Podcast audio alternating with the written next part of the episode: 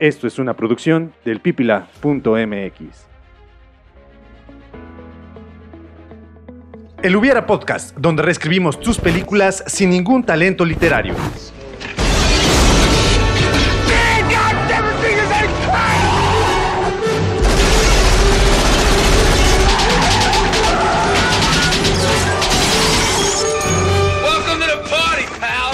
Comenzamos. Amigos y amigas del Hubiera Podcast y del Pipila MX, pues bienvenidos a este último episodio de un año tan caótico. Y como siempre, a mi lado, con un gusto enorme de saludarlo, está mi hermano Hugo Mena. Hugo, ¿cómo estás el día de hoy? Estoy muy bien. Muchas gracias por preguntar. No tan enérgico nuevamente como tú, pero tiene más que ver. Tiene más que ver con el hecho de que me siento atrapado. Espérame, yo, yo mismo me atrapé. Como que no acomodé bien mi micrófono el día de hoy, pero estoy muy bien. Estoy muy bien, muchas gracias. Muy feliz, muy contento, celebrando el fin, por fin, el fin, por fin, de este año 2020 que nos trajo muchas sorpresas. No todas ellas fueron muy gratas.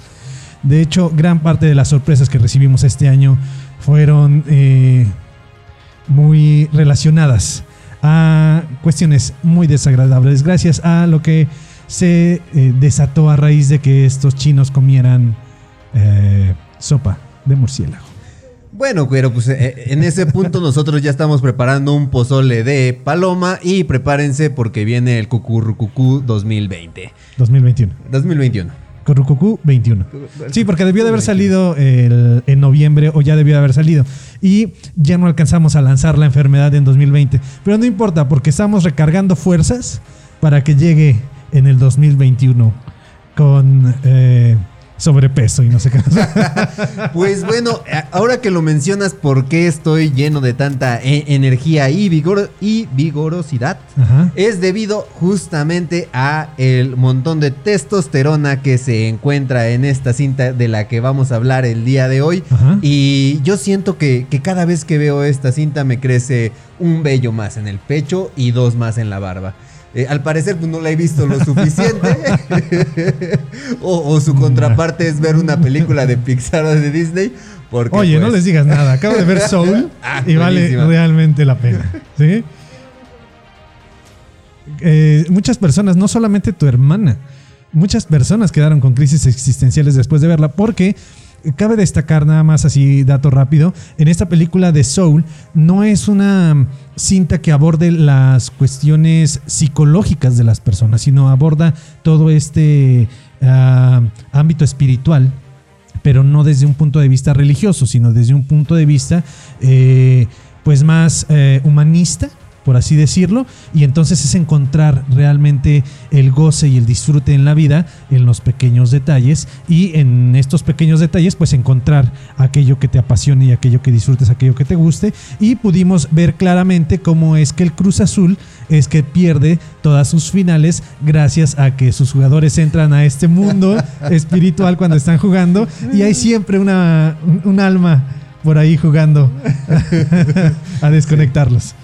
Exactamente. Pero sí, el punto es, vamos a grabar el día de hoy hablando acerca de una película que yo no había visto, pasaron los años y yo no la había visto, por más que también sacaban la trilogía en, en Canal En 5. Canal 5. Y yo no tenía, no es que no tuviera la oportunidad, es que no me Como no la te, oportunidad.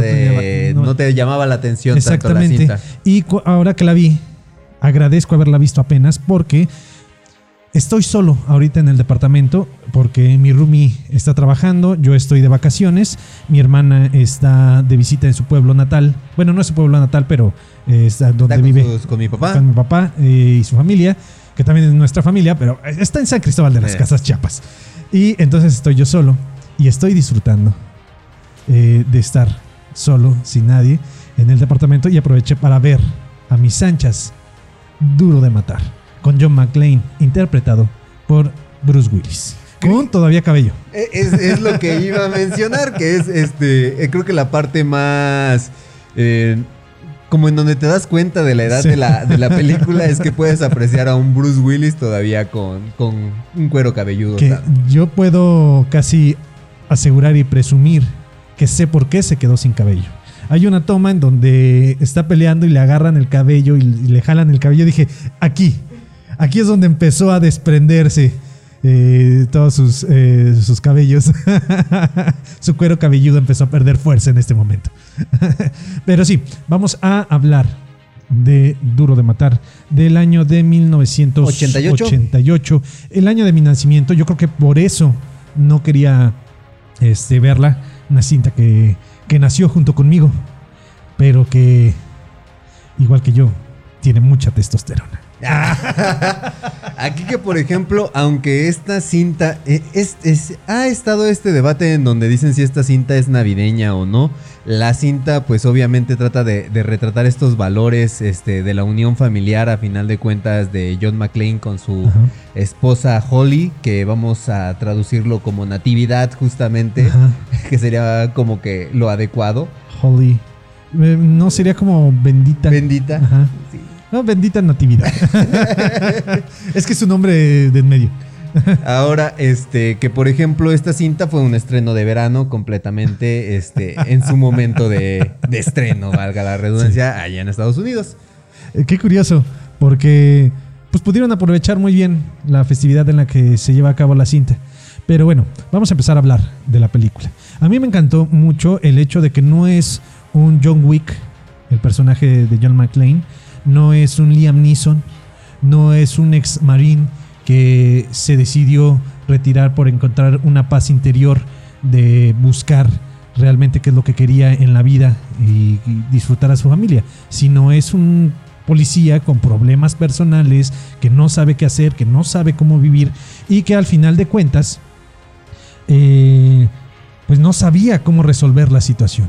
Y tuvo que la- en la marcha aprender cómo es que iba a resolver lo que se le estaba presentando y que en un momento al inicio de la película en realidad él no quería resolver absolutamente nada. Él lo que quería era que los que, se, que estaban en la ciudad los la policía, policía. del lugar fueran los encargados de arreglar lo que estaba pasando. Pero pues todo se sale de control y termina sin poder absol- hacer absolutamente nada este, la policía porque no le creen y él tiene que eh, eh, resolverlo todo. Porque incluso cuando llega la policía no sé absolutamente... No sé por qué la intención de estas películas eh, de esta época es retratar a una policía. Completamente ineficiente. Exactamente. Que por ejemplo, esa parte en donde llega ese como pequeño tanque que quiere entrar Sí. y lo vuelan con el misil. Es- yo dije, ya llegó Batman. que, que ahora, por ejemplo, este. Justamente esto que, que llamas retrata a un. a un superhéroe que es completamente humano. Eh, ahora que, por ejemplo, justamente en un principio no habían vuelto a no habían volteado a ver a Bruce Willis para ser el protagónico. De hecho, estaba sonando en un principio alguien más como Arnold Schwarzenegger o hasta Sylvester Stallone para ser el, el protagonista de esta cinta. que ya con estos person este con estos actores interpretando al personaje principal de John, La- John, McClane sí tendría que cambiar mucho la personalidad de- del personaje porque ellos eh, sí pueden retratar más un a, una, a un policía que es más agresivo, que desde un principio, a lo mejor el hecho de que no quiera participar es más por porque no le interesa, más que porque se sienta incapaz, porque él retrata y demuestra que él se siente incapaz de resolver la situación. De hecho, tiene un diálogo interno que él mismo, o sea, sí lo saca, pero es un diálogo consigo mismo, en donde él dice, ¿por qué no hiciste nada? ¿Por qué no hiciste nada? Debiste haber hecho algo, pudiste haber hecho algo, pero es que él no se siente con la habilidad suficiente de poder hacer algo. Porque eh, justamente estamos hablando de que es una un grupo de terroristas Ajá. y están muy bien armados. O sea, Sí. el simple hecho de que lleguen con un lanzacohetes y el de que quieran este te- hackear toda una, compo- una corporación, un edificio que se supone que está este, completamente automatizado, pues dice, es que estos, estos sí saben lo que hacen. Sí. Eh, pero no sé, en un principio no parecían tan, tan, o sea, no, no los podía ver tan preparados. Tan preparados, también sí, se, sí, ve, eh, se ve que se van eh, mostrando todo lo que tienen eh, de todo su armamento a lo largo de que, lo que avanza la película. De hecho, pues no sabes ni siquiera que traían un, misi- un lanzamisiles. Y yo también me pregunto, ¿por- ¿cómo es que trayendo un lanzamisiles ¿Cuánto les costó el lanzamisiles y qué tan redituable puede ser un asalto? Bueno, digo, son, Son 640 640 millones, de millones de dólares. dólares. Pero estaría bien y- ahorita buscar en Mercado Libre cuánto te sale un Un lanzamisiles. A ver si, a ver si vale la pena eh, realizar una, un asalto. Que te salga en 100 millones, bueno, sí. Pero además, todos los explosivos plásticos y todas las armas. eh, y además el traje que trae este. eh, Hans. ah, sí, Hans. Alan Rickman. No es tan barato el traje. Se ve muy bien. que aquí viene otra cosa que me gustó mucho. Cuando se encuentran John McClane y Hans, que sabe muy bien hacer un personaje de eh, simulando que se había escapado. Ajá, que era uno de Es- los es una de de, las- es- fiesta. es una de las escenas más tensas de la película y es algo que, de lo que se agradece mucho de la cinta, que la hace. eh, si bien el, el- el guion no es tan, tan, tan, tan bueno, o sea, eso se tiene que aceptar, pero sí tiene estos brotes, estas chispas de genialidad en donde, pues no es algo tan común que se encuentren nuestros personajes y que nuestro personaje principal no sepa qué es realmente a quien se está enfrentando, pero lo curioso es que dijo, aún así no voy a confiar 100% en ti. Y eso estuvo, estuvo muy padre. Pero bueno, ya, ya, ya, ya, sí, ya, lo que sigue. Ok, pues bueno, queridos amigos y amigas del Hubiera Podcast, pues vamos a empezar justamente con lo que nos reúne, como siempre, en cada uno de los episodios. Y que nos reúne en el fin de año del 2020, el día 30 de diciembre, que yo me estoy comprometiendo aquí a que salga el día Ok. 30 y volver a realizar las publicaciones los días miércoles. ¿Por qué? Porque, no sé, se me ocurrió.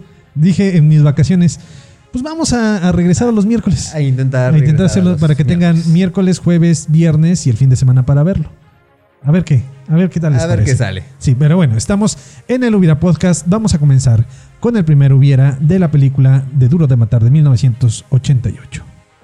Ok, pues esta película eh, que yo en un, en un principio de- realmente lo ignoraba, Ajá. este, hasta que estuve leyendo un poco de los datos acerca de la cinta, está basada en una novela Sí. Que se llama Nada es para siempre. Es una escri- está escrita por Re- Robert Roderick Thor- Thorpe, este, en el año de 1979. Ajá. Y por ejemplo, en el caso de, de esta de esta novela, el, el- este John, que, que de hecho su nombre no es John, sino es Joseph, Ajá. es un detective retirado Este, de, la- de las Fuerzas Armadas, bueno, de la policía, y justamente va a visitar a su trabajo a su hija, que ella es, este, eh, en este caso no es su esposa, sino es su hija la que Ajá. se encuentra en estas oficinas, y pues vuelve eh, el grupo terrorista justamente a robar las instalaciones para intentar hacer el, el atraco.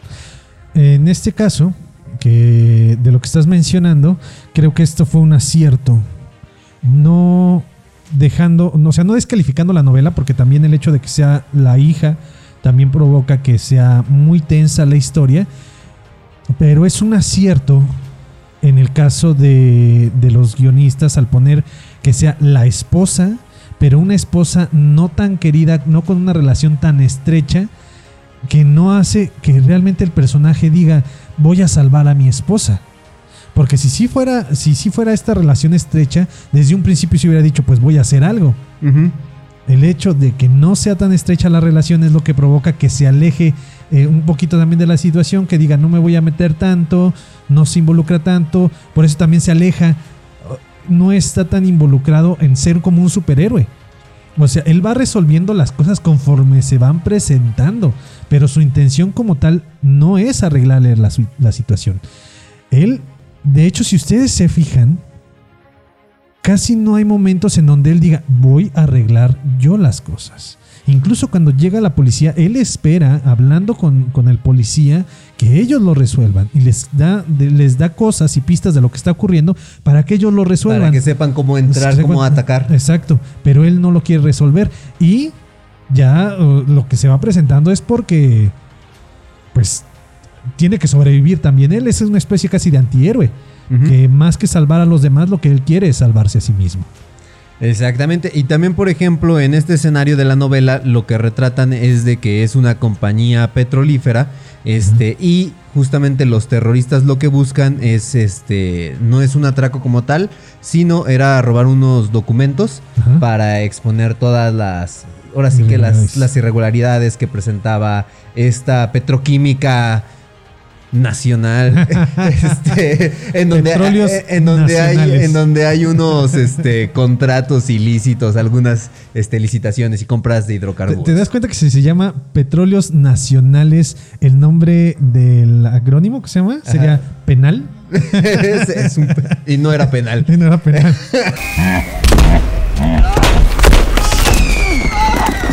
en ese momento, así como en la. Este, Eh, el de ponerla el- en blanco y negro y la- una musiquita de fondo triste Mm, triste No solo eso, sino también unos helicópteros y bombas cayendo así de. y vamos a ver aquí el no era penal en el Hubiera Podcast.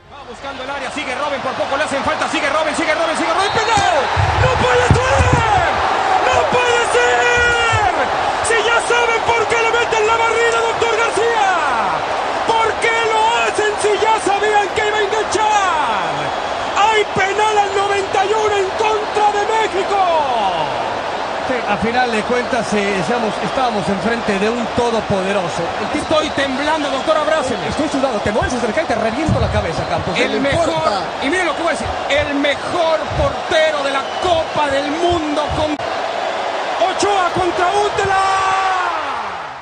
¿Qué hubiera pasado si hubiera sido penal?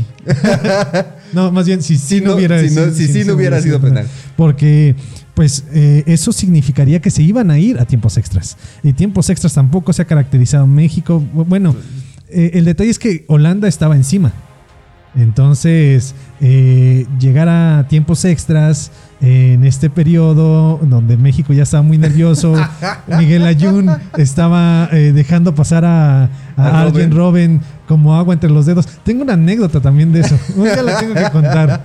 Bueno, pero no estábamos en un espacio deportivo, sino que estábamos planeando justamente el primer escenario de, de este, de esta nueva trama, en donde decíamos, pues justamente qué hubiera pasado si este, cambiábamos la historia y teníamos a un papá tratando de rescatar a su hija.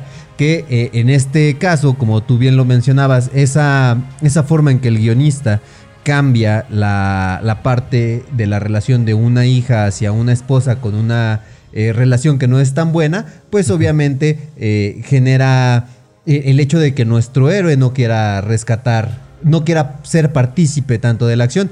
Y en el caso de tener un, un episodio en donde tuviéramos a un Jock McClane, bueno, que en este caso es Joseph, este Leland, eh, tendríamos a una persona que realmente quisiera rescatar a su hija. Aquí mi pregunta importante sería, es, en tu escenario que estás planteando, ¿es un detective, detective retirado o es un policía activo? No, es, está retirado. Ok, vamos Porque- a continuar la ya línea. es- vamos a ya continuar la estamos línea. hablando de que fuera un este un Liam Nielsen, o sea, ya una persona mayor retirada, este, un detective retirado que justamente iba a visitar a su hija a su trabajo Ajá. y se da cuenta de que están siendo víctimas de, de esta este, estos terroristas. Ok, no me importa, vamos a tomar que es un policía que va a visitar la ciudad. Bueno, Yo voy a hacer mi propio. Sí, sí, sí, haz tu, propia película. no, a ver no. quién te ayuda en el podcast. Realmente no tengo ningún problema, hermano. No, no es cierto, no es cierto.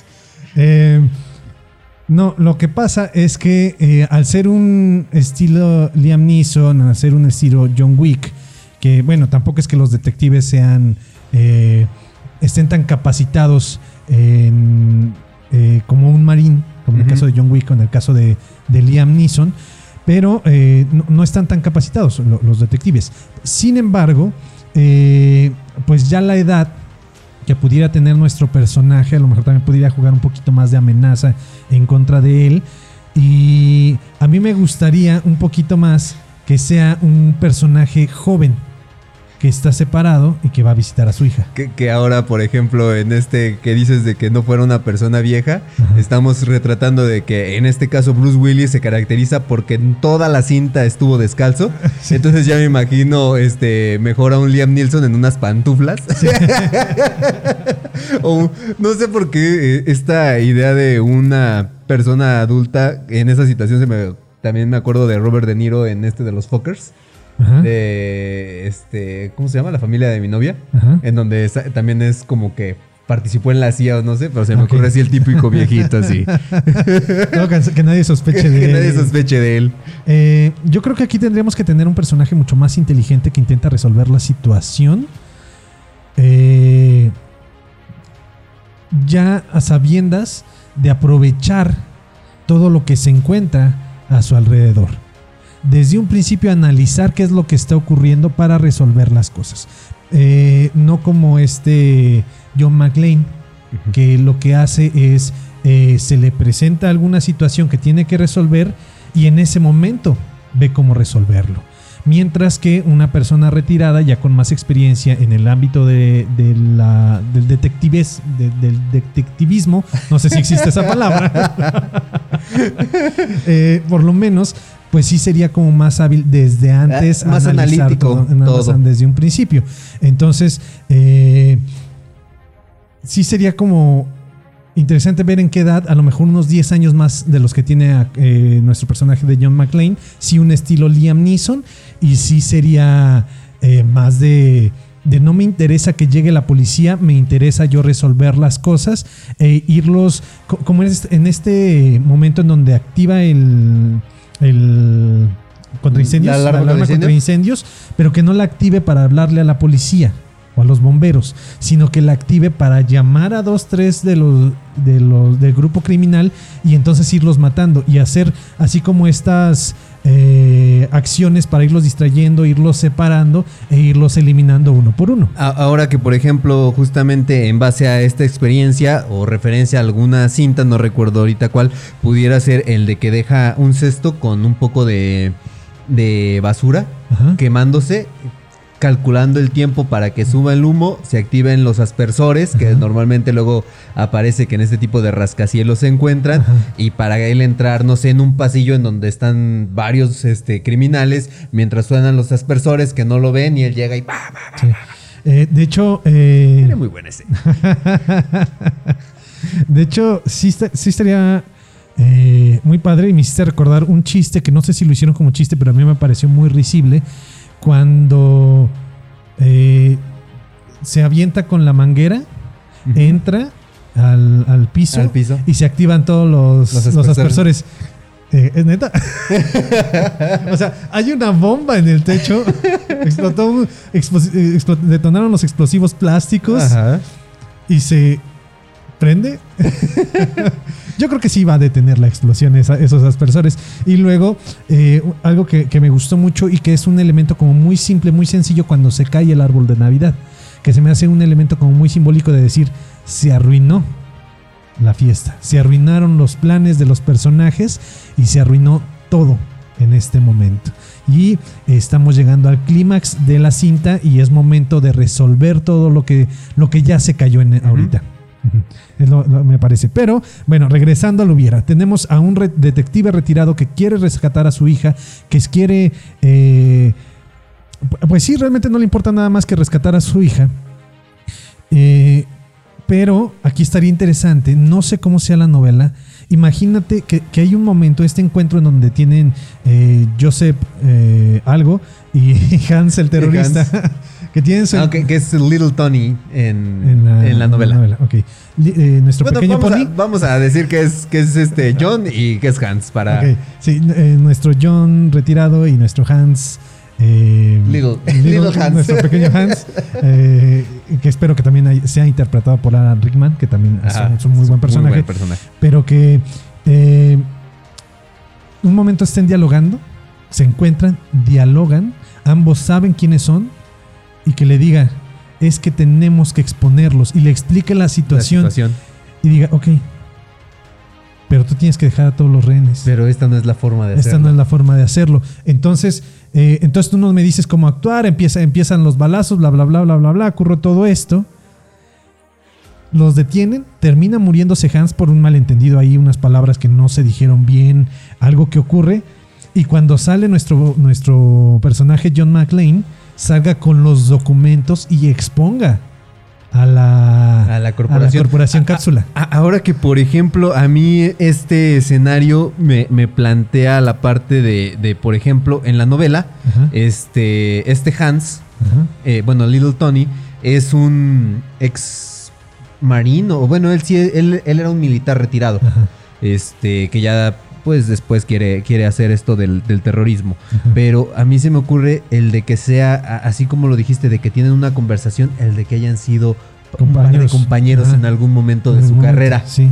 Y eso, y, y eso, este, pues obviamente, como bien lo decíamos, entre más cercanos la relación. es la relación de nuestros antagonistas, pues más tensión de, a- habría. que sea la justo- hija, no, no es cierto. y, y en este caso, justamente el de que sí, la forma en que tú lo hiciste no es la correcta, Ajá. pero es que tú juraste proteger y servir siempre a la gente, sí, pero esta tú no lo estás llevando a cabo. Fíjate, fíjate que el diálogo no me gustaría que fuera tan obvio.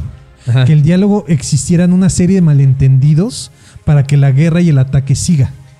Que le explique y le exponga los puntos de, de qué es lo que quiere hacer y por qué lo quiere hacer, pero que no sea en, en la respuesta por parte de John McClane de que diga, estas no son las maneras, sino que diga, es que necesito destruir esta corporación, esta corporación está acabando con tal cosa. Y John McClane diga, no, pero es que no, mm, no debes de, no, no sé, algo, algo Sí, sí, o sea, sí. un malentendido ahí que no, no logren compartir los objetivos de cada uno. Pero cuando ya está esta escena en donde eh, tiene a, a la hija atrapada, que sea la hija que la tenga así amagada, la esté amenazando, que tiene la pistola acá pegada y los mata a los dos, ya cuando se vaya, vea los documentos y observe lo que estaba pasando. Y entonces aquí, en lugar de que eh, haya sido como un diálogo tan estrecho entre los dos personajes, que puede ese diálogo resolver todo, que nuestro personaje de John McClane diga, ¿qué hice? Ya entendí qué es lo que estaba haciendo esta persona. Y bueno, mi forma de arreglar las cosas es exponer estos documentos, se exponen estos documentos y aquí tenemos una suerte muy complicada al momento de hacer una historia, porque uno, nuestro personaje principal alcanza su objetivo dramático y al mismo tiempo lo que hace es convertir este, eh, adoptar el objetivo dramático del villano y ejecutarlo, también alcanzarlo. Entonces habrá que ver cómo se puede realizar para que la gente no se desconecte de la historia y diga, wow, ¿qué está pasando? O sea, tienes que realmente encontrar la manera de que la gente se convenza de que lo que está pasando está bien justificado y simpatices con todos los personajes. Porque aquí en este caso se me ocurre un escenario en donde eh, en la película de Duro de Matar matan al, este, Al dueño. al dueño de la corporación. Eh, en este caso que justamente viéramos a un eh, verdadero eh, multimillonario empresario doble cara, que justamente en algún momento a John McClane eh, quisiera así como que decirle, sí, mátalo. Es que él vino y atacó a tu familia y cosas así. Entonces estableces de que realmente la, la doble moral o, la, o realmente las intenciones de este empresario son muy malas. Entonces es en donde al final de cuentas sí, John McClane rescata a todos los rehenes, rescata a su hija, pero se da cuenta de que esta persona sí es mala, pues está... El empresario. ay, el empresario ¿Qué es, esto? malo. ¿Qué estás hablando? ¿De qué estás hablando? Esto es el episodio 3 de Star Wars en donde tenemos al Palpatine diciéndole que mate a este Darth ah, Doku. A Doku. ¿Al conde Doku? ¿Ah? bueno, no, eh, ya estamos en, en tiempo de hacer nuestra pequeña pausa. pausa. Eh, vamos a nuestro primer bloque comercial. Si se dieron cuenta, empecé a hablar. como gordo en Sí. tobogán. si se dieron cuenta, hubo un momento en donde yo empecé a hablar un poquito más rápido para ya cortarlo, pero se puso muy interesante esto. Vamos Sí, a bueno. eh, hacer una pequeña pausa para regresar a nuestro segundo bloque del último episodio del año, del año 2020 de El Hubiera Podcast. Enseguida regresamos. En un momento regresamos. Actually, I really like those sequin shirts. Do you really think you have a chance against us, Mr. Cowboy? Yippee-ki-yay. Continuamos. Amigas y amigos del Hubiera Podcast, ya estamos de regreso en el segundo bloque de este episodio número 18 de la segunda temporada de su programa favorito de cine El Hubiera Podcast. Estamos de regreso, estamos hablando de Duro de Matar, película de 1988, protagonizada por nuestro querido, muy estimado y ahora sin cabello, Bruce Willis. Bruce Willis. Hermano, ¿en qué nos quedamos? Este, pues ya habíamos terminado de debatir acerca de este escenario donde teníamos a un Joe McClane, este, Joseph Leland, que... Dice Joseph y luego, luego pienso en Joseph Gordon-Levitt. Ah, vale. No sé quién es ¿No, Gordon- ¿no sabes quién es Joseph Gordon-Levitt? ¿Robin? Eh, yo, lo, yo ubico más a los personajes que a Eh, los por eso. Robin. Eh, en El no Cabello de la Noche desciende. Sí, pero ya, ya sé quién es. Ya, ya ahorita lo que lo mencionas, pero ya pues, no Eh, sabía 10 su cosas que odio de ti, que por cierto, próximamente 10 cosas que odio de ti en El Hubiera Podcast. Ok, pues, Un pequeño comercial. Dale. ok. Síguele. Te, está- te están esperando. te están escuchando. Uy, perdón. Bueno, me estás Bueno, dejando en a ver, vergüenza. A ver, Pues vamos a continuar justamente con esta película llena de testosterona, Ajá. que es Duro de Matar. Y en este caso, justamente ahorita que, que mencionas de, de Bruce Willis, Ajá. eh, yo me acuerdo allí en Comedy Central sale el roast que le hicieron Ah, Bruce Willis. ajá. a Bruce Willis y sale Demi Moore, en Demi donde Moore. dice que, que ella estuvo casada durante las, las tres primeras duro de matar y, y cuando tenía pelo que de aquí para acá sigue siendo el mismo. O sea, me acuerdo mucho de, de esa parte. Pero bueno, en este caso, eh, esta película, eh, de hecho, duro de matar, el nombre en inglés es Die Hard. Ajá. Eh, en español su traducción es duro de matar, que, que Die Hard es más como difícil de Mo- morir. de morir, ¿no? Ajá. Algo, Muerte algo así. No, muerte difícil de- difícil de ma- de morir, O como, no sé. Pero uno- una de las traducciones más hermosas que pude haber escuchado de, de esta cinta es la de La jungla de cristal. Jungla de cristal. Que ¿Qué? no sé dónde es D I es jungla, I A es eh, E y. H es Hermano. es de Hermano, voy a cortar esto. Es de cristal. Siempre que intentas hacer eso. Oye, ¿qué puedo hacer? Nada más es Dear Heart. No, no, pero- no pero tiene espacio, es que es. Me enca- me encanta. ¿Cuántas, cuántas letras tiene? Me- Me siento como Jordi queriendo Sí, repartir esos cinco, cinco puntos, puntos. entre los nominados. No, lo, lo- lo que pasa es que siempre empiezas. Eh, D es eh, jungla, I es D, F es D, la J es de. Oh, maldita sea.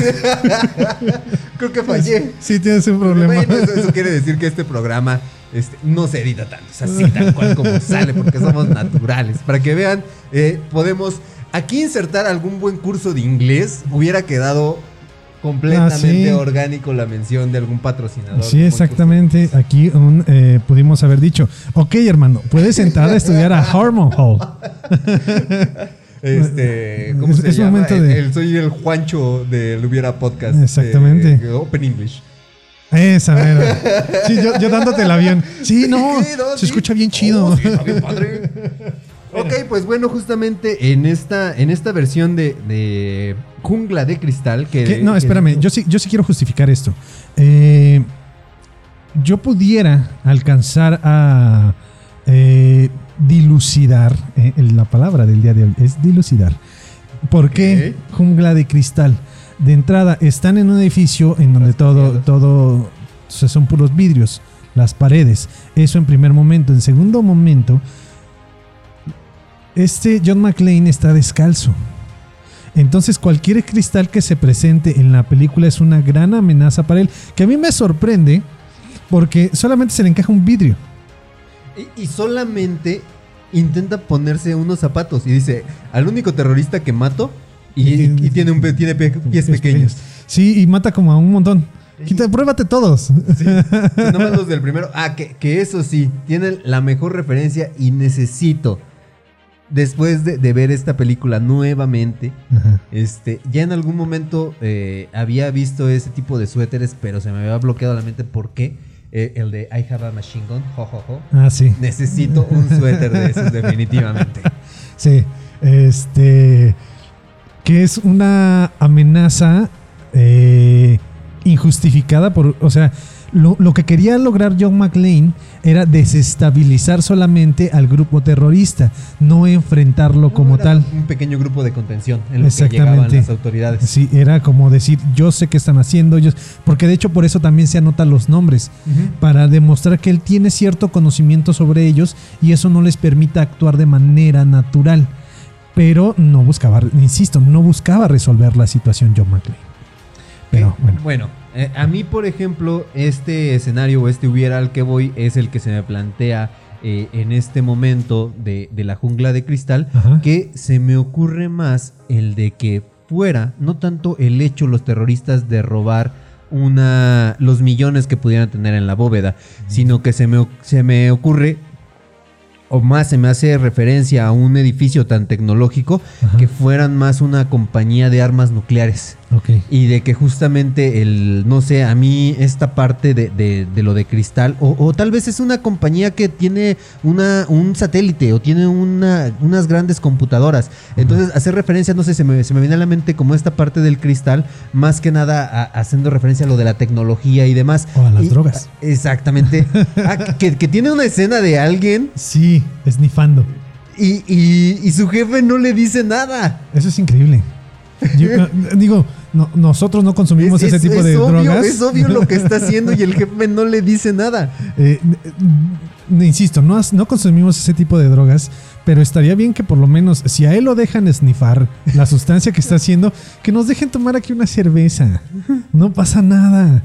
Prometemos que no nos ponemos muy, muy impertinentes. Impertinentes. O bueno, no lo sé, pero.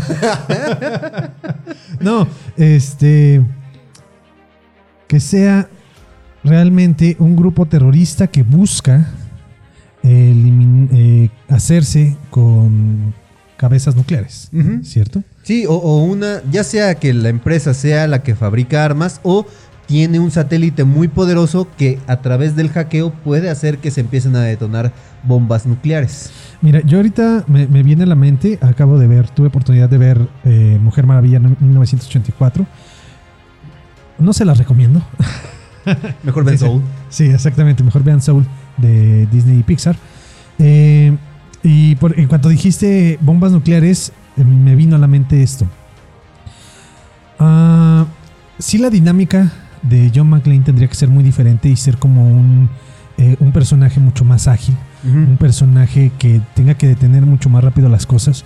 Eh, no me imagino incluso cómo tendrían que eh, interactuar o cuál tendría que ser el plan por parte de los del grupo terrorista para hacerse con ya sea el satélite o con las instalaciones porque no sé si sea si- supongo que sea el Pentágono en donde donde tienen estos detonadores para lanzar los misiles de las bombas nucleares.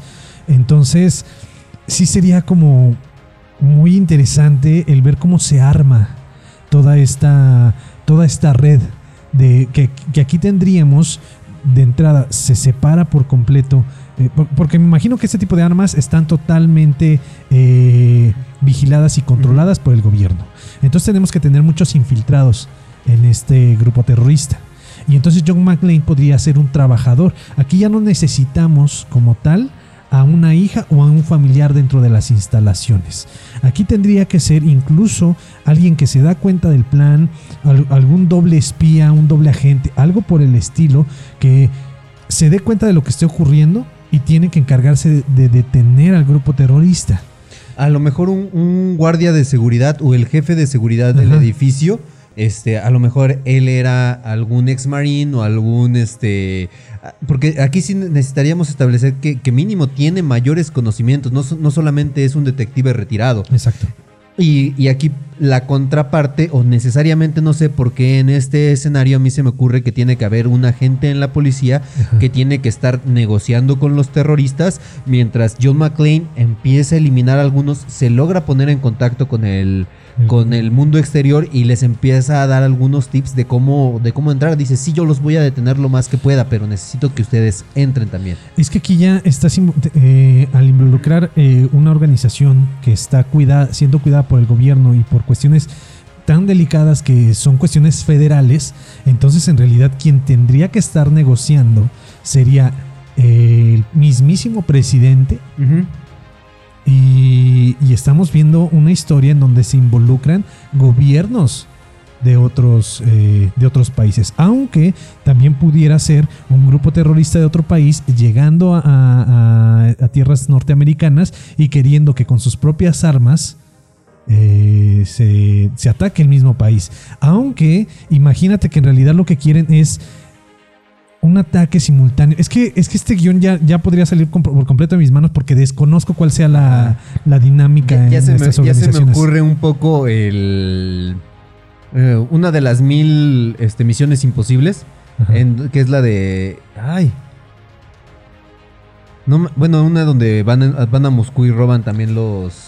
Los de estos controles nucleares. Los, los códigos El- de lanzamiento.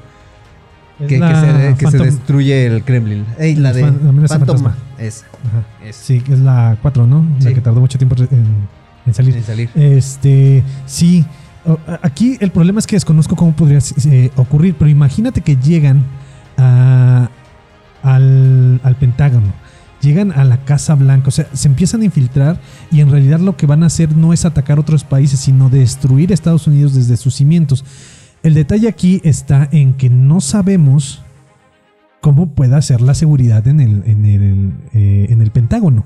Pero estaría muy padre y espero que no nos bloqueen por esto. Imagínate que sea el- en la misma fecha, ya tendremos que desplazarnos de 1988 al año 2001 y que sea en este evento terrorista que impactó a, a todo el mundo y que el, el avión que se impacte en el Pentágono sea el que en realidad al, al abrir a través de, de ese agujero que- de- del impacto que empiecen a, a inmiscuirse ahí los, los terroristas y empiecen a, a- a destruirlo, ¿no? Y que haya un, un avión que nadie conocía, que- un avión completamente ficticio, Ajá. que es el que se dirige a la Casa Blanca.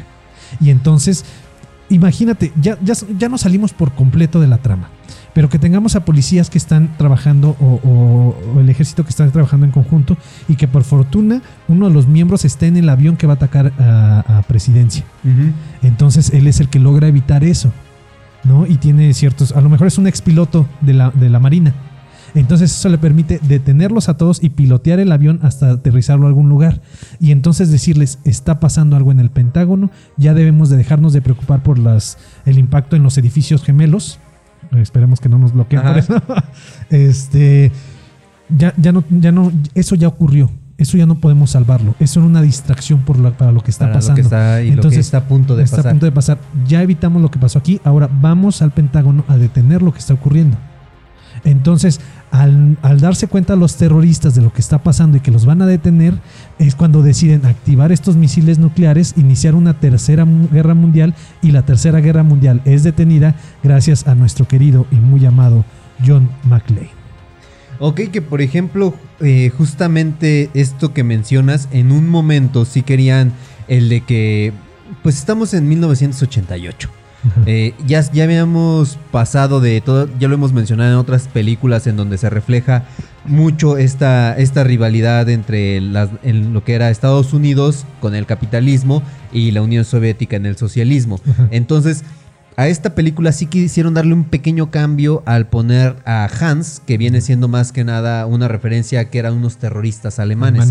Que por ejemplo, eh, ahorita que, que estábamos hablando parte de lo de la censura, me acordé de este dato, de que en, cuando fue la traducción ya en Alemania, cuando pusieron esta cinta, les cambiaron los nombres a estos terroristas a nombres anglosajones. Entonces ya ya no tenemos a un Hans, a lo mejor era un Joseph o un este, no sé, Jimmy, O, o un little, Little Tony. little Tony. Porque justamente Y es- y es, e- era eh, para, para no hacerle referencia de que eran este, alemanes y que los alemanes eran los malos.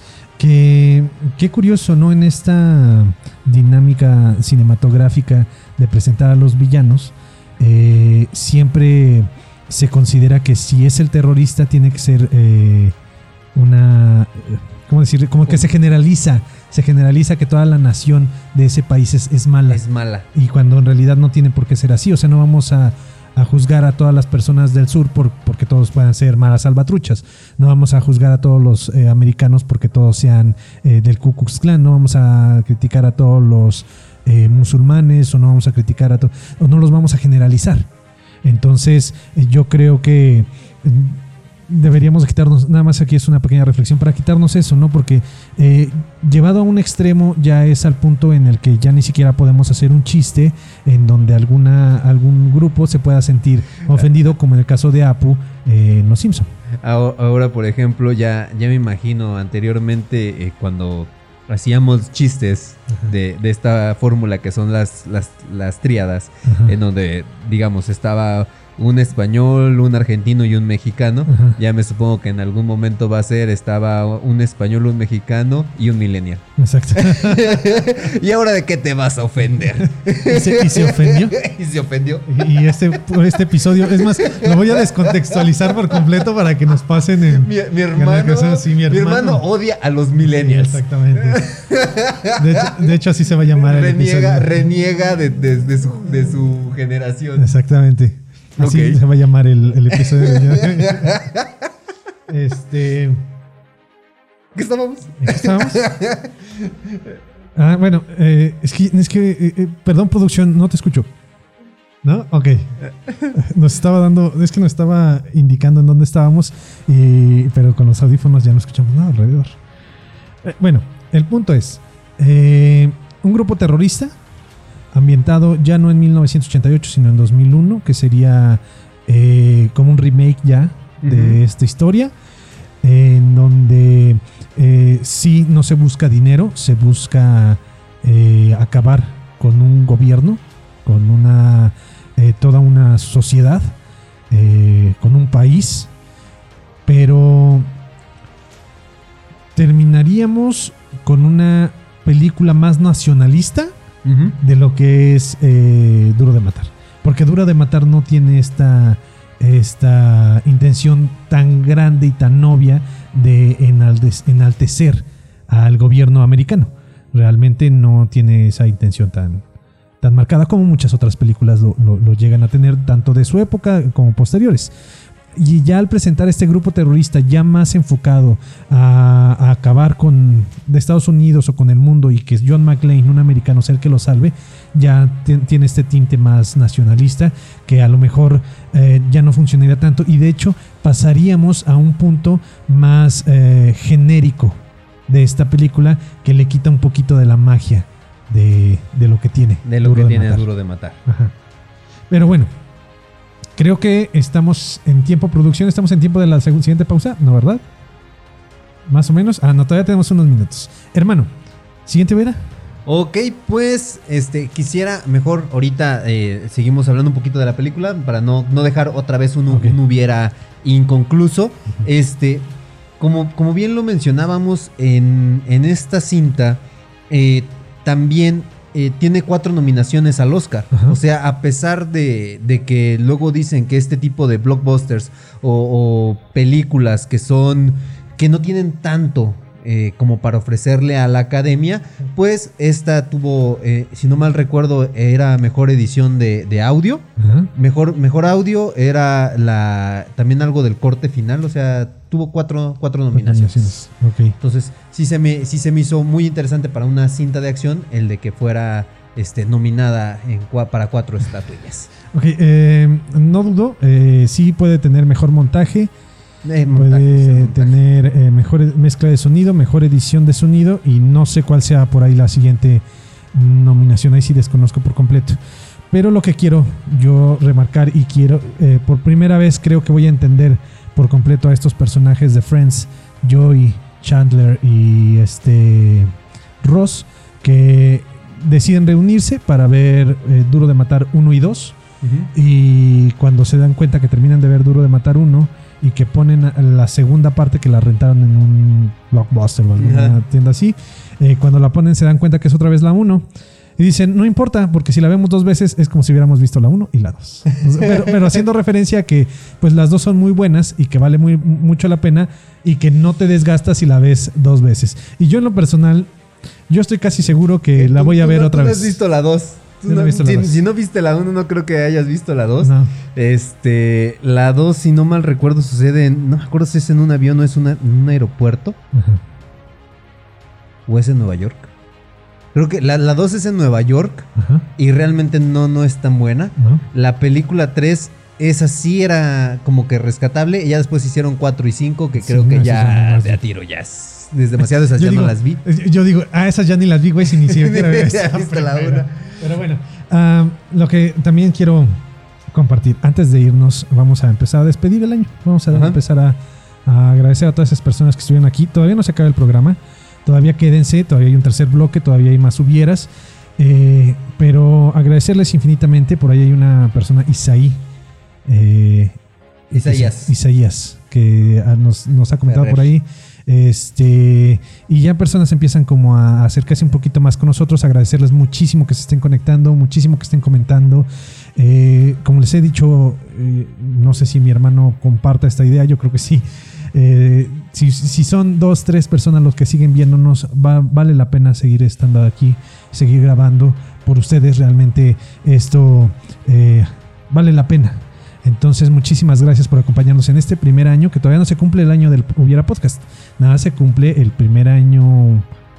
Bueno, desde que empezamos. Desde que empezamos, no, sé, no, no llevamos un año, pero es el primer año que lo trabajamos. Son ya pues 38 semanas. Ajá.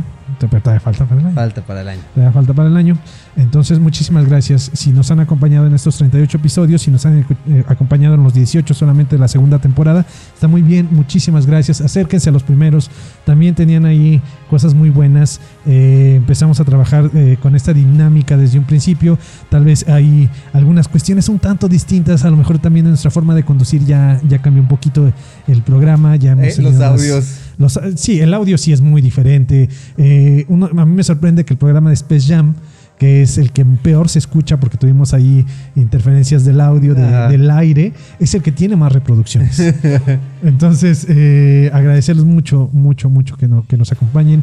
Eh, acérquense, ya después, eh, eh, pues ya iremos teniendo más, más sorpresas. Más sorpresas. Más sorpresas. Pues bueno, entonces despedimos, nos vamos a esta pausa tercera y segunda y última pausa, Ajá. este para regresar a nuestro tercer bloque de El Hubiera Podcast. En un momento regresamos.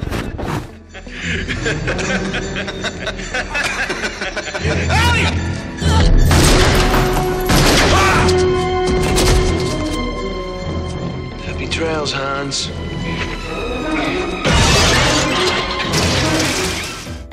Continuamos.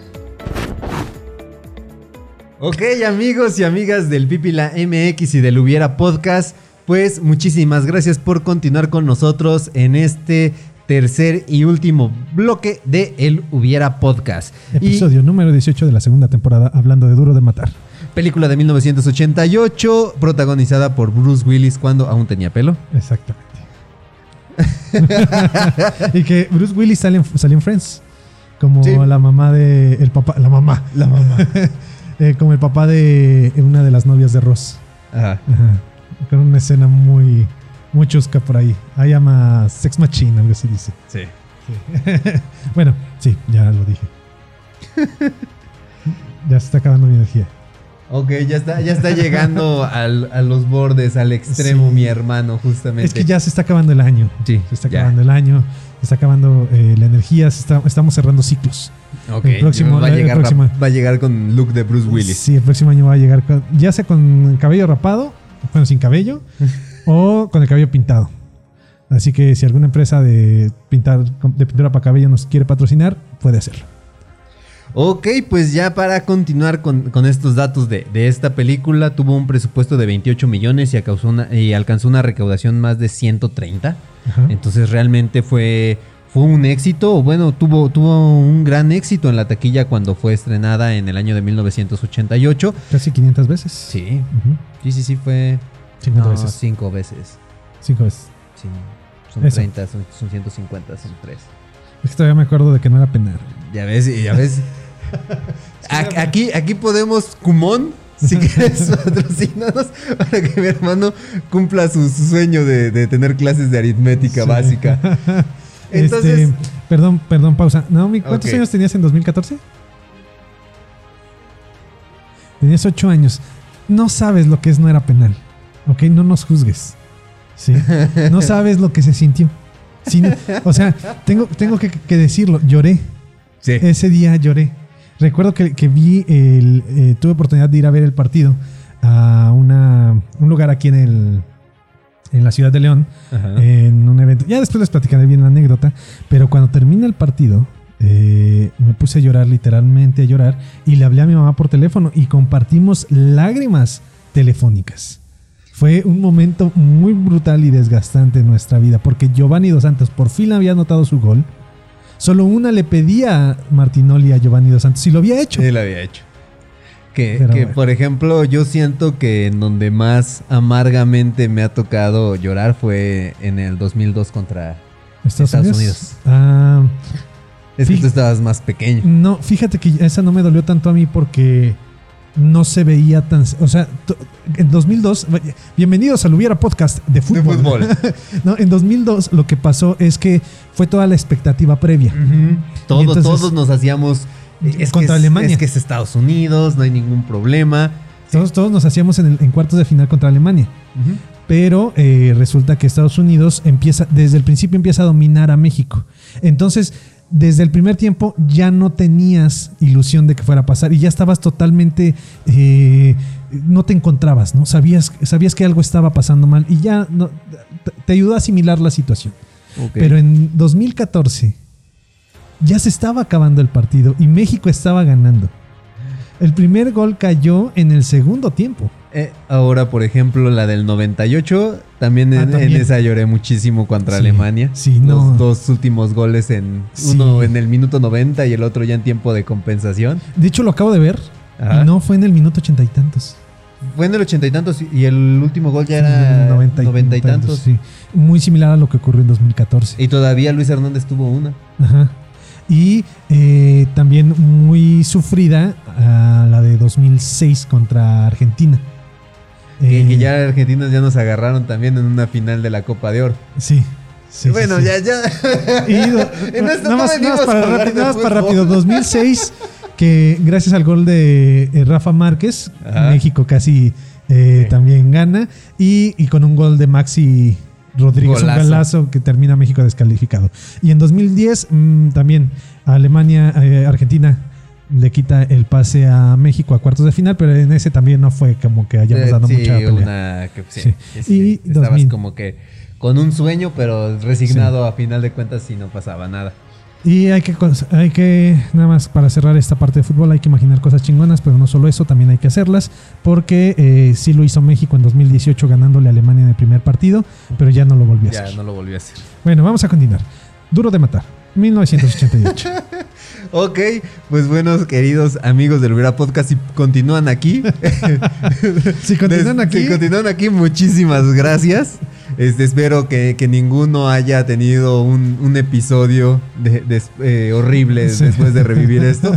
Pero bueno, continuamos ahorita con Duro de Matar. Y a mí, por ejemplo, esta parte que, que yo sí me quedé como ahorita que la vi, era, una, eh, era algo que había bloqueado también en mi mente, era la forma en que me han matado al, al japonesito. El de que no les había querido dar la combinación y, ah, no hay bronca, ¡pum! a mí me gusta mucho esa escena porque normalmente el, el- el personaje puede ser muy inteligente y decir, me necesitas, güey. Sí, sí, sí. Sea lo que sea, me necesitas. Y no lo necesitaron.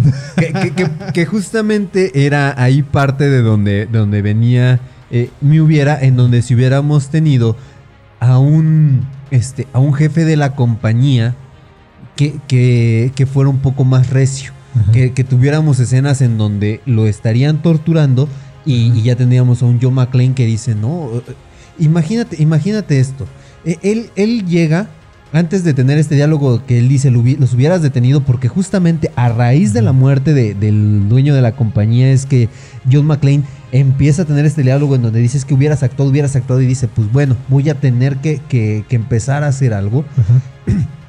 Entonces que hubiera llegado a un punto en donde viera justamente que están torturando al dueño de la compañía, este, que lo den por muerto, o bueno, que lo dejen, "Ori- vamos a regresar con, contigo, vamos a regresar por ti en algún momento, este, que lo dejen y que justamente John McClane llegue y tenga como este, este espacio de mentoría con el, con el japonesito que le diga, es que puedes entrar por tales ductos de ventilación o algo que, que le dé dé pistas de cómo moverse dentro del edificio para acabar con esta amenaza. Eh, Ahorita continuamos con eso. Yo lo que estaba pensando, yo nada más porque no se me ocurrió cómo avanzar en este hubiera, por eso no ni siquiera lo, lo anoté ni mucho menos. Pero yo me imaginé una escena, incluso. Es que hay, una, hay un punto en donde parece que pueden atrapar a John McClane. eh, que lo pudieron haber ap- atrapado y él logra escaparse. porque realmente fueron varias ocasiones. sí. Eh, la- en una de ellas, en cuando, cuando él está eh, en la sala, que regresa donde matan al, al- al dueño de la compañía, y que le dice: Debiste haberme matado. ¿no? Y que le dice: Gracias por el consejo. Y mata al que estaba arriba de la mesa. Pero me imagino, hubieron varias ocasiones en las que lo pudieron haber atrapado imaginé esta escena estilo 007. No sé si has visto la de Casino Royale, en donde lo tienen amarrado a una silla y tienen una tortura horrible. No voy a describirla porque es una tortura terrible la que le hacen pasar al 007 en esta escena, pero me imaginé algo así. Eh, para que esto se logre, debimos de haber tenido, y ahorita lo pensé porque hicieron torturar a- al dueño de la empresa Sí, sí, sí. en tu escenario. Entonces eh, yo me imagino un John McClane estilo 007. Pero también no funcionaba muy bien mi idea. Entonces, que no sea John McClane eh, como tal un agente externo, sino que sea el dueño de la empresa. El que es el que se va a encargar de salvar a sus propios Empleados. empleados y que sea una persona preparada. Me imagino a alguien preparado como en el estilo del origen, que en el caso del origen es una persona preparada eh, para que no ingresen en sus Ajá. ideas, en sus sueños. Pero en este caso que sea una persona que tuvo una formación eh, militar o algo por el estilo y que después tuvo la oportunidad de iniciar un negocio y, y le funcionó y empezó a darle emplea- empleos a, a las personas, a sacar dinero y, y en este crecimiento a lo mejor hizo quedar mal a alguien y en esta parte fue donde alguien buscó venganza. Ahí les va el cast. Ajá. Pat Morita. Ándale, imagínate. En- en paz descanse. hu- Hubiera sido este nuestro dueño de la compañía y que sí que se entrenó en Okinawa Ajá. y justamente él sea el que rescate su, su empresa. Su empresa. Entonces, cre- creo ya se vincula a esta idea que yo tenía de que atraparan a John McClane. Bueno, no existe un John, John como tal externo, sino que sea el mismo dueño de la empresa. Lo torturan, lo dan por muerto. Yo sé que para nada tiene que ver con esta historia, pero yo me imagino, no, eh, me imagino, si, si ubican eh, The Ultimates, esta versión de los Vengadores del universo Ultimate, hay en, una, hay en unos cómics en donde atrapan a Hawkeye, gracias a que Black Widow es una agente ahí infiltrada de, de, de la, de Rusia, o creo que es de la Unión Soviética desaparecida. Y bueno, ahí hay una historia en donde atrapan a, a Hawkeye. Y, y él, como él es muy hábil y puede utilizar cualquier cosa para aventarla y utilizarla como un arma, se quita las uñas y mata a, a los que lo tienen capturado. Es una escena brutalísima, es terrible esa escena, pero yo imagino haciendo una especie de sacrificio por el estilo al tener una formación en artes marciales o algo por el estilo. Que él pueda zafarse los, o sea, que se pueda dislocarse, este, haga un sacrificio, o sea, no sé, pueda, pueda de alguna forma zafarse de donde está y empiece a matar a uno por uno a los que están ahí. Y la escena final estaría muy chida porque, de hecho, nuestro querido y estimado John McClane no tiene tan buena formación eh, en los golpes. Me sorprende el, el- el aguante físico que tiene este personaje que al final eh, resulta que sobrevivió a que, al encadenamiento en el Ajá. cuello. Y dije, wow, ¿cómo sobrevivió a eso? Eh, pero los golpes que recibe ese personaje de parte de John McClane, dices, güey, ¿cómo estás caminando todavía? Pero en este caso sí tendríamos a un personaje que utilizaría más sus manos eh, para defender y menos las armas. Ajá. O sea, si nosotros nos orien- orientamos a esta idea de decir que es una, un asiático formado en artes marciales, no querría utilizar para nada las armas. O sea, nos alejaríamos por alguien de, de- que utilice armas, pero sí utilizaría los golpes para y sus armas como armas letales, sus, ar- sus manos, como, armas, letales, para acabar con la amenaza. Que en lo personal sí le imprimiría suficiente testosterona, pero no la suficiente como lo hacen las armas. Y no me gustaría que fuera alguien con formación de artes marciales per se, sino que sea más como un 007, John Wick o Liam Neeson, que va a matar a todos y que sea una empresa familiar Ok. que tenga y, y que incluso el, el terrorista no sea un terrorista, sino que sea igual alguien de la familia o algo por el estilo. Que, a mí, por ejemplo, una, uno de los escenarios que se me planteaba también era el de que justamente hablamos de la persona que estaba esnifando en el- Man- ahí. Un personaje detestable. Ajá. Que él hubiera, porque, o sea, sí llegan los terroristas y tienen grandes conocimientos acerca de la infraestructura del inmueble, el de cómo hackear las computadoras, pero como que si le hubiéramos añadido el elemento del infiltrado, Ajá. Que, que hubiera sido esta persona detestable, justamente le hubiera dado otra connotación. Y a mí se me ocurre que justamente al final tener John McClane elimina a todos, este, mata a, a- a este Hans y al final el que, que salga este, esta persona una amenazando a, la esposa porque él es el que va a huir Ajá. con ella, ¿no? Entonces que sería el elemento del infiltrado justamente en la compañía que les dio toda la información. en, en un principio parecía que era un Ajá, infiltrado. sí. En un principio parecía Sí, yo- que decía. Yo, por eso sí, sí lo pensaba en su momento que estaba viendo la película, que en algún momento él va a salir como que tiene algo que algo ver. que ver. Porque de hecho tiene diálogos ahí medio sospechosos en donde dice: Si no hacemos nada, vamos a sobrevivir. Dice: Wow, wow, espérate. Este güey sabe cosas. Ajá. Perdón, hoy andamos, hoy andamos muy gaseosos. este. Si aquí volvemos a alejarnos un poquito de nuestro escenario, a lo mejor no que sea una empresa familiar, pero que sí tiene al hijo o a la hija Ajá. como él ya, es- ya es grande, ya está por retirarse, sí está formando a su hija como la futura presidenta o dueña de la empresa. Y entonces es cuando la tienen secuestrada. Y aquí, de hecho, es algo muy padre el hecho de que no se sabe que es la esposa. Y de hecho, desde un principio sabes, sí, e- e- ese detalle de que no tiene el apellido de McLean, sabes que es, tiene que ver con el hecho de que, de que hay problemas. Em, no, como... Bueno, ahorita lo Holly- busco.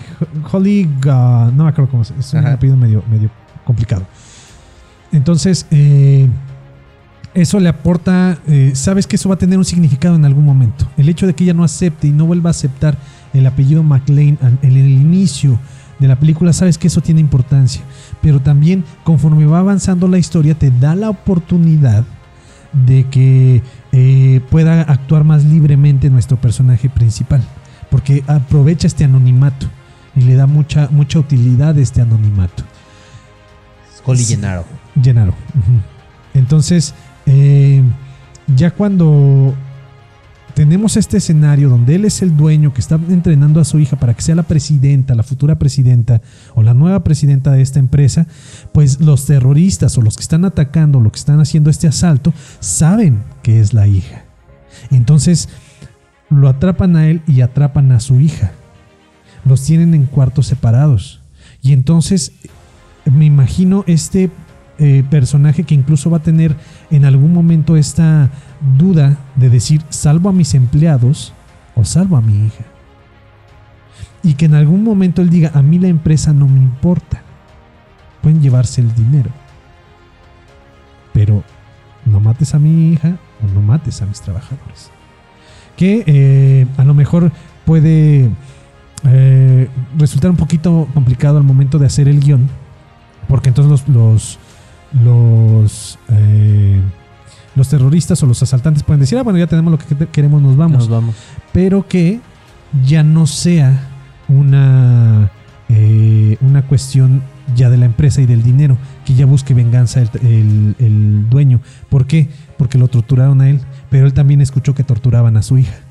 Entonces que ya no le importa la empresa ni el dinero, sino le, le importa que paguen lo que le hicieron sufrir a su hija. No, ahora, ¿qué te parece si aparte de que, de que se lleven el dinero, uno diga, pero es que el dinero no vale, vale más el cerebro de ella, porque ella conoce los secretos, o que sean, sean científicos que justamente ya, ya han desarrollado nuevas tecnologías y dicen, el viejo ya no nos va a durar muchos años, Ajá. pero ella puede inventar cosas para nosotros, entonces sea la, la parte en donde la secuestren y el papá tenga también que, que entrar en acción. Aquí que pueda inventar algo tendría que ser algo al estilo. Eh, algo que, es- que, que- No sé, es que yo, yo lo vinculo de inmediato con las drogas porque yo me imagino a Breaking Bad. Cuando capturan a Jesse Pinkman con la finalidad de que él se que convierta en su. crea, que haga la, la fórmula La de fórmula. Heisenberg. Exactamente. Entonces me imagino como por ese punto. Porque ¿qué otra cosa pudiera inventar? A lo mejor conoce la fórmula secreta de algo que hizo el padre. A lo mejor conoce la fórmula X para hacer a las chicas superpoderosas. Tal vez era Coca-Cola y ella conoce el ingrediente secreto. O tal vez. Sí, tienes razón. Ah, O la, o la receta. se- ¿Qué tal si era. Tenemos Eh, al coronel de Sanders, Sanders. y ella sabe la, fórmula- la receta secreta? Y además sabe hacer el crujipollo.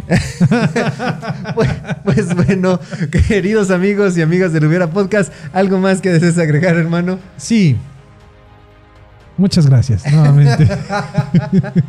no, es en serio. Sí, sí, es sí. en serio. Muchas gracias nuevamente. Ya, eh, pues viene un nuevo año, un año con eh, nuevas películas. Bueno, no nuevas películas, eh, nuevas ideas. eh, una No, vez también que- van a salir nuevas películas. Bueno, sí, eh, tal vez no en el cine. eh, y, y es que es horrible. o sea, no, paréntesis. o sea, los cines no están estrenando muchas películas. Ajá, Se quejan porque Mujer Maravilla no alcanzó la- lo proyectado. ajá. Sin embargo, ¿cómo esperan realmente que una película como Mujer Maravilla en 1984 alcance lo proyectado cuando realmente es muy mala? O sea, es una película... Miren, a, a mí la primera no me gustó tanto, pero en esta cinta tiene muy malos efectos especiales y eso no es lo malo, imagínense. ¿Por qué? ¿Por qué no es lo malo? Porque es un homenaje a, a la Mujer Maravilla clásica, la de la serie, a esta linda... Ah, sale al final, sale al final de la película, de hecho. Este, entonces, realmente eh, es un homenaje a esta serie. De hecho, la estética en un principio parece eso. Los errores en efectos especiales tienen esa intención. Los errores también en las, en las coreografías tienen esa intención de hacer un homenaje a esa, a esa serie. Pero de ahí en más la historia es muy mala. La justificación de los personajes, sus motivaciones es muy mala. Entonces, neta, eh, sí que haya buenas, muchas películas, hay nuevas, que haya nuevas películas en cine con esta, eh, estas medidas de seguridad eh, bien seguidas por parte del cine como por parte de, tanto por parte del cine como por parte de los usuarios, pero que saquen buenas películas. O sea, ¿de qué sirve que, que tengas tus salas de cine si vas a proyectar películas malas? Entonces, bueno, pero al final nosotros no somos productores, no somos distribuidores y no tomamos la decisión de qué películas van a salir. Entonces aquí el punto es un nuevo año con películas eh, clásicas, con películas con las que nosotros crecimos. Tal vez por ahí va a haber nuevos proyectos de aquí en, en el Hubiera Podcast. Eh, en lo personal sí tengo por ahí un proyecto que espero que salga, ese que les hablé en su momento de música mena con Hugo Mena. Tal vez va a recuperarse por ahí con algún truquito, ahí jugando con los derechos de autor. Este, pero nuevas ideas aquí que hemos generado mm, a través del Hubiera Crew que esperemos que se puedan llevar a cabo, pero eso pues va a depender mucho de qué tanto pueda crecer este programa principal del Hubiera Podcast. Y pues nada más, insisto, realmente muchas gracias, muchas gracias a todas las personas que nos ven, muchas gracias al crew, a todas las personas que nos han venido a acompañar a la grabación, personas indispensables para este proyecto, eh, es, eh, mis sobrinas Naomi, Zoe, a Susi, eh, hermano, muchas gracias por dejarme participar en este proyecto. Muchas gracias por el pipila.mx y cada uno de los miembros eh, de esta empresa que nos dan la oportunidad de seguir aquí colaborando, que nos atienden muy bien cada que venimos. Eh, muchas gracias a cada una de las personas. No puedo mencionar a todos los del Pipila, pero muchísimas. mu- no, no que no pueda porque no quieran ni me lo permitan, sino No, que nos tiempo, vamos a ir. que nos vamos a ir. Entonces, mu- muchísimas gracias realmente. Y pues eh, aquí vamos a estar cada semana, a excepción de cuando hagamos el pequeño receso para la tercera temporada. Que, por ejemplo, también por ahí, si se dan una vuelta en el episodio de Beetlejuice, pueden escuchar también a este Alex, que Alex. es uno de los miembros de aquí de, del Pipi la MX, que nos ayudó en algún momento y participó en uno de los episodios. Y pues de mi parte, pues muchísimas gracias a todas las personas que han apoyado este proyecto desde un principio. Gracias a, mis hijas, a Naomi, a Zoe, que, que en ocasiones han, nos han acompañado aquí y han sido parte del, del crew del Hubiera Podcast. A esta Susi también. Muchísimas gracias por su invaluable apoyo, cooperación. eh, el que nos haya ayudado con los props, aunque de repente salgan las cosas al revés. no, para que se den una vuelta, es Nicedra. Ni Cedra, ni Cedra. Nicedra este, es un negocio que, que Susi García está emprendiendo. Entonces, también, si se pueden dar una vuelta, si les gusta un poquito esto de las plantas, el paisajismo este, en macetas, eh, para que se den una vueltita ahí con ella. Este, pues a todas la- las personas de aquí del Pipi la MX que nos abrieron este, sus puertas y nos dieron la oportunidad de gastar un poco sus equipos. Este, aunque ellos no saben que el próximo año vamos a completar este, la absorción. Este, pero, pero bueno, Sí, vamos a infiltrarnos ahora sí por completo. por completo. Vamos a, a liberar el virus Sigma. El De virus. X, Sí, oye, es cierto. Eh, Bueno, y como siempre, este, pues queridos podescuchas, espe- esperemos que este año no les haya traído experiencias tan desagradables que todavía puedan contar con todos los miembros de su familia. Si desgraciadamente ya este, alguien se tuvo que adelantar debido a la situación que estuvimos viviendo, este, pues espero que ustedes ya estén un poquito eh, más reconfortados. El de que, por ejemplo, empecemos un próximo año eh, lleno de fuerza, lleno de energía. Este, les deseo lo mejor desde lo más profundo de mi corazón. Este, y creo que de mi parte sería todo. Ya nada más. Se cierra un ciclo. eh, se cierra un ciclo simbólicamente, pero creo que es una buena oportunidad que tenemos todas las personas para llevarlo a cabo realmente. Fue un año lleno de retos, gracias a... Y inició el podcast gracias a esto. O sea, una de las cosas, mm, Sí. creo que de las peores que a lo mejor para alguna persona que pudiera traer es que nos, nos trajo a nosotros a- ante estas plataformas. Exactamente. y otra cosa buena para nosotros es que nos trajo a, a estas plataformas. Exactamente. Pero eh, algunas otras personas tal vez, eh, pues interactuar con sus demonios no es tan fácil. Creo que ya lo dije la semana pasada. Es una realidad, pero es una buena oportunidad de dejarlos ir. Es una buena oportunidad de empezar a observar, de empezar a observar, de empezar a analizar qué es lo que nos está pasando, si estuvimos en algún agujero o en alguna brecha emocional este año, es una oportunidad de analizar cómo es que salimos. Si no, si no hemos podido salir de esas brechas emocionales o de esos agujeros, pues es una oportunidad de analizar qué estamos haciendo, qué está pasando, hacia dónde estamos yendo, por qué estamos yendo hacia ahí y también tomar en cuenta eso que dijo en algún momento eh, Einstein, hacer lo mismo una y otra vez esperando un resultado diferente. Eso es el significado de la locura.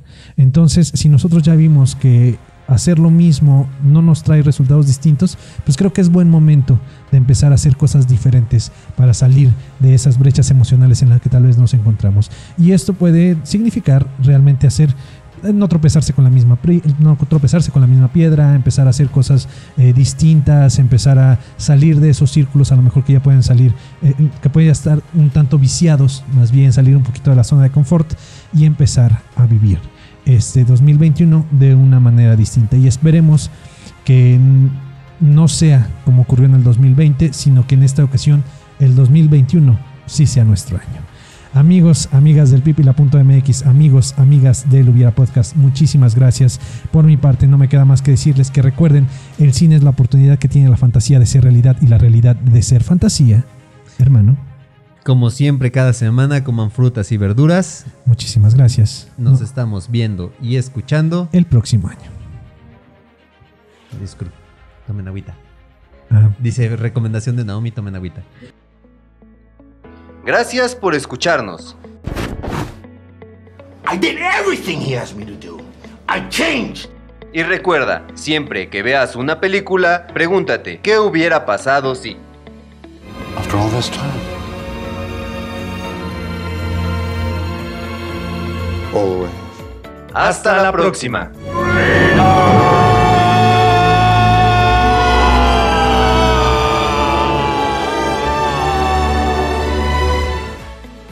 Esto es una producción del pipila.mx.